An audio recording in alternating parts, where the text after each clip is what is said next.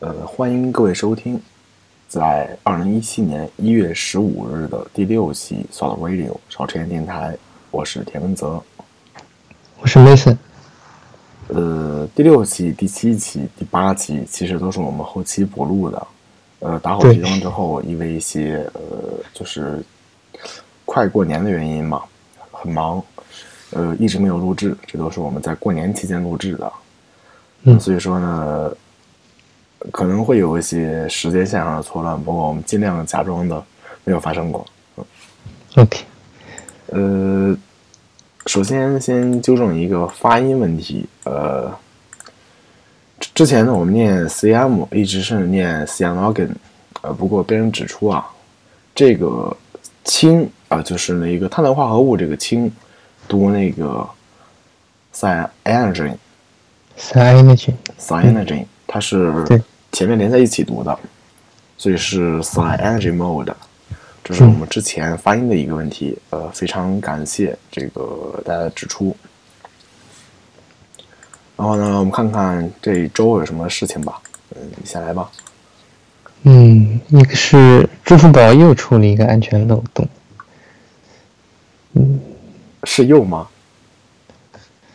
支付宝不是日常吗？啊，是各种各样的有漏洞道理。嗯，呃，这个支付宝的安全漏洞呢，是指就是熟人可以盗刷你的支付宝。嗯，呃，虽然已经过去呃将近半个月了，我们还是拿来提一下吧。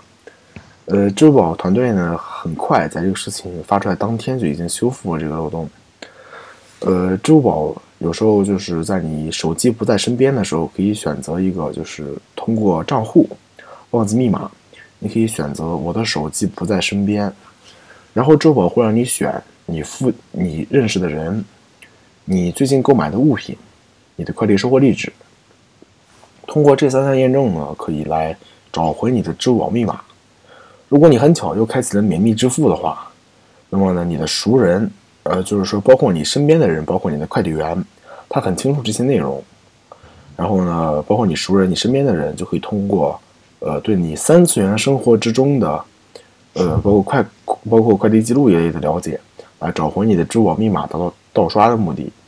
而且呢，支付宝的账户安全险有一条是，如果是熟人盗刷的话是不理赔的。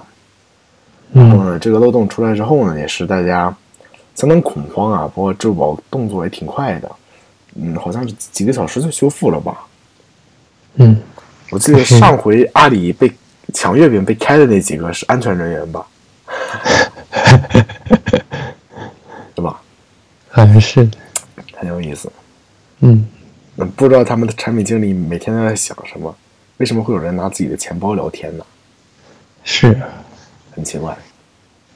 嗯嗯，然后呢，我们在上一期节目就是第五期里提过，就是淘宝禁止销售 iTunes 礼品卡了嘛。嗯紧接着呢，在我们那个节目发出去一天之后，呃，那个苹果官方就给了消息，苹果官方开始销售国行礼品卡。是，嗯，我记得好像是五十面额、一百面额，还有一个中国区特供的八十八面额，是吧？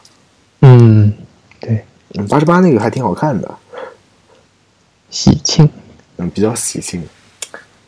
但过年的时候送礼品卡还还不如来个支付宝红包来的实在呢。嗯对，购物卡倒是可以，有道理。对，嗯，然后呢，嗯，下一条吧。下来就是中美版 Telegram 的1.0发布了，支付宝也是那个很长时间过后啊，啊嗯呸，什么支付宝？呃，Telegram 是在零 点九待了好长时间以后，呃发布了这个 Desktop 一点零版本。嗯。呃，应该是 Mason 比我先用到的，来谈谈使用体验呗。嗯，一点零它是把那个就是我是用的 Windows 嘛，它那个任务栏的那个图标好像有一点小小的变更，呃其他的那个 Telegram Desktop 是全平台的，就是你的嗯 Windows、Mac 和 Linux 上的应该是一样的。嗯，嗯，反正我是注意到在 Windows 这边那个任务栏的小图标是有点变化。呃，好像是加了一个那个阴影是吧？对，我这种眼瞎的看不出来。它这好像把外面那个白圈给去掉了，就是这一个蓝的里面一个小飞机。哦，对对对，把把外面那个白圈去掉了，对对对，对，呃，但是我觉得有没注点意到别，扭。嗯，还有就是，呃，没什么太大变化。那个菜单用了那个 Material Design，哦，对，呃，我我个人感觉呢是那个反而是效率变低了，就是用了这个 Material Design 之后呢，像之前它是在那个上方是有三个快捷设置的，就是 Settings、Context，、还有什么其他东西的。呃，但是现在的话，我反而要多点一个二级菜单，然后呢，在里面才能找到 Settings，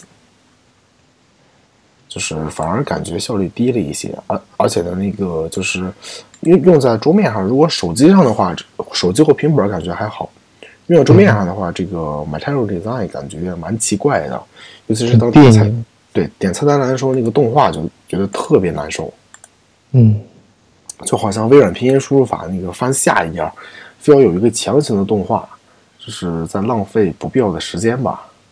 嗯，反而是个人认为是效率很低下，呃，当然不同人有不同的看法，对吧？问题也不大。嗯，问题不大，就是嗯每天浪费零点一秒钟，虽然那个你呃你可能一天也不点一次，对，嗯，塞呃那个 sound settings 我基本是录录呃那个录东西的时候才会把那个播放声音的，就是 notification 通知的播放声音关掉，平常都不点开它的。嗯，能用就行吧。嗯，能用就好。嗯，呃，不过也是 Telegram 算是比较轻量级的通讯软件了，也是目前市面上比较良心的了。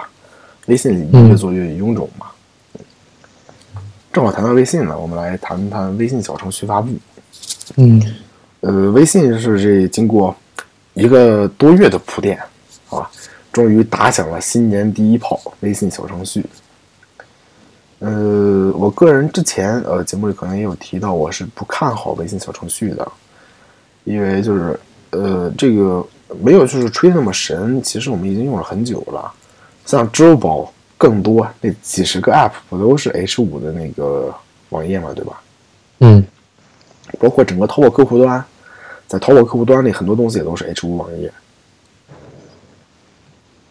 嗯，你想，微信定义是微呃微小，而且是就是它是一个轻量级的通讯软件，反而这样增加了用户的那个就是功能变多了之后，你就会觉得它不如原来那么轻便了，也是这也是呃当时 QQ 那么臃肿，微信也是成功原因之一嘛，就是因为轻便和轻量。你微信用的多吗？我手机还没有装微信。我是被逼装了微信的。呃，因为除了我，我们老师在我们同学这边都是 QQ 用的比较多。我是能不用就不用。呃，微信的话，呃，我身边的朋友用微信基本都是为了微信支付， 因就为是很很久之前就把那个绑的卡给去掉了。就是在我这边的话，微信支付比支付宝要发达。就是说我早上去买个煎饼，能微信给他们转个账，支付宝有时候就不好使，比较奇怪。嗯，内蒙古这边微信占有量比支付宝要高一些的。嗯，然后呢，这一周也没有什么加太太多的事情了，比较简单啊。当然，我们也不希望就是太多长篇大论，一个一个简短的节目，让你了解一下这周的科技热点，谈谈我们自己的看法。